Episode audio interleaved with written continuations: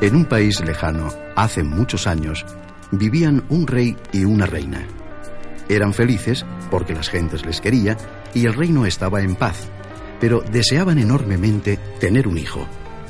Después de bastantes años de esperarlo, su deseo se vio cumplido y les nació una niña preciosa a la que pusieron de nombre Sol.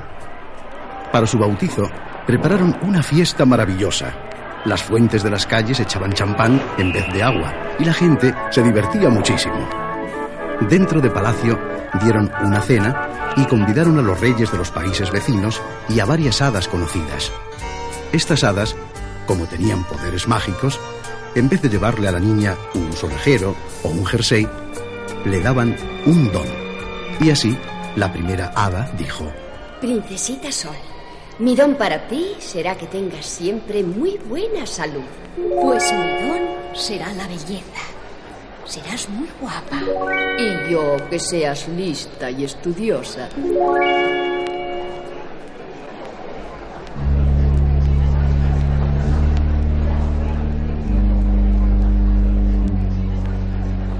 Y cuando todas las hadas ponían sus varitas mágicas sobre la niña, se abrió la puerta y apareció una hada vieja y muy mala a la que los reyes no habían querido invitar. Vaya, siento interrumpir esta preciosa fiesta. A ver, a ver qué niña. Uy, qué bonita es. Yo también quiero hacerle un regalo a la pequeñina. Sí, la princesa será guapa, buena, lista y lo hará todo muy bien. Pero cuando cumpla 16 años, un día se pinchará el dedo con el uso de una rueca y morirá. ¡Soldados! ¡Soldados! ¡Detengan a esa bruja! Pero la vieja salió no se sabe por dónde y nadie pudo atraparla. Una hada jovencita, que estaba muy callada en un rincón, se acercó. Majestad, yo todavía no he dado mi don a la niña. Ay, buena hada. ¿Puedes entonces quitarle de encima esa maldición que acaba de caer sobre ella? No, mi señor. El poder del hada vieja es muy grande. Pero creo que podré mejorar un poco la situación. Déjame probar. Princesita Sol, cuando cumplas 16 años, te pincharás con el uso de una rueca. No morirás. Te quedarás como muerta. Pero será solo un sueño muy largo. Y de ese sueño te despertará el primer beso de amor. El rey llamó a sus servidores y les dijo, Mis fieles servidores, ya sabéis la desgracia que ha caído sobre nosotros. Así que ocuparos de que se quemen los usos y las ruecas de todo el reino, de manera que la princesa no pueda nunca tocar esos artefactos. Mientras tanto, la princesa iba creciendo y era una niña encantadora, dulce, aplicada y muy guapa.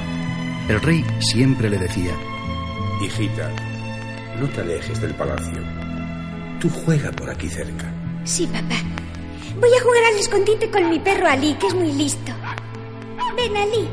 Vamos, búscame, búscame.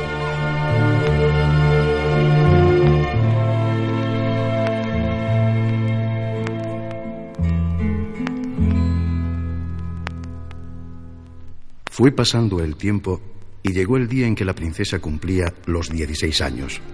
Sus padres le mandaron hacer un vestido precioso para presentársela a la corte. Estaba la niña en su cámara, esperando que vinieran a traerle su traje nuevo, cuando vio en una esquina del muro de piedra una puertecilla estrecha en la que nunca se había fijado antes. ¿A dónde dará esa puerta? De aquí arranca una escalera de caracol. Debe de llevar alguna torre. Voy a ver. Subió y vio una habitación muy pequeña, y en ella, hilando con un uso y una rueca, estaba una vieja que no era otra sino la bruja que ya conocemos. Hola, pequeña. ¿Vienes a hacerme una visita? Me alegro, me alegro. Estoy tan sola en mi cuartito de la torre musgosa. Pobre anciana. Yo no sabía que hubiera alguien trabajando aquí. Si no os hubiese hecho alguna compañía. Pero decidme, ¿en qué consiste vuestro trabajo? Nunca he visto antes estos aparatos tan raros. Mira, mira. Esto sirve para hilar la lana de las ovejas. Y de este hilo se hacen luego las túnicas de tu papá. La capa que te abrigará en invierno. Las mantas que tienes en tu cama. ¿Ves? Uy, qué bonito. ¿Y eso blanco que parece un huevo? Es un oso. Ven, ven, ven. Te enseñaré a manejarlo. Ven. La princesita se acercó y cogió el uso. Enseguida se pinchó con él. Qué mal me siento. Ya se cumplió mi maldición.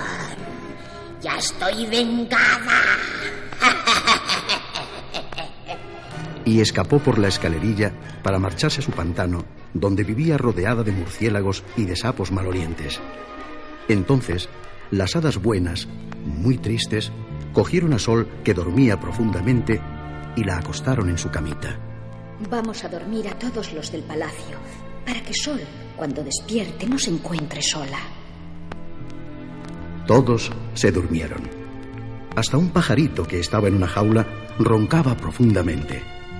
Alrededor del palacio empezó a crecer un seto muy espeso de ramas y espinas y tan alto que pronto el castillo quedó escondido entre aquella selva.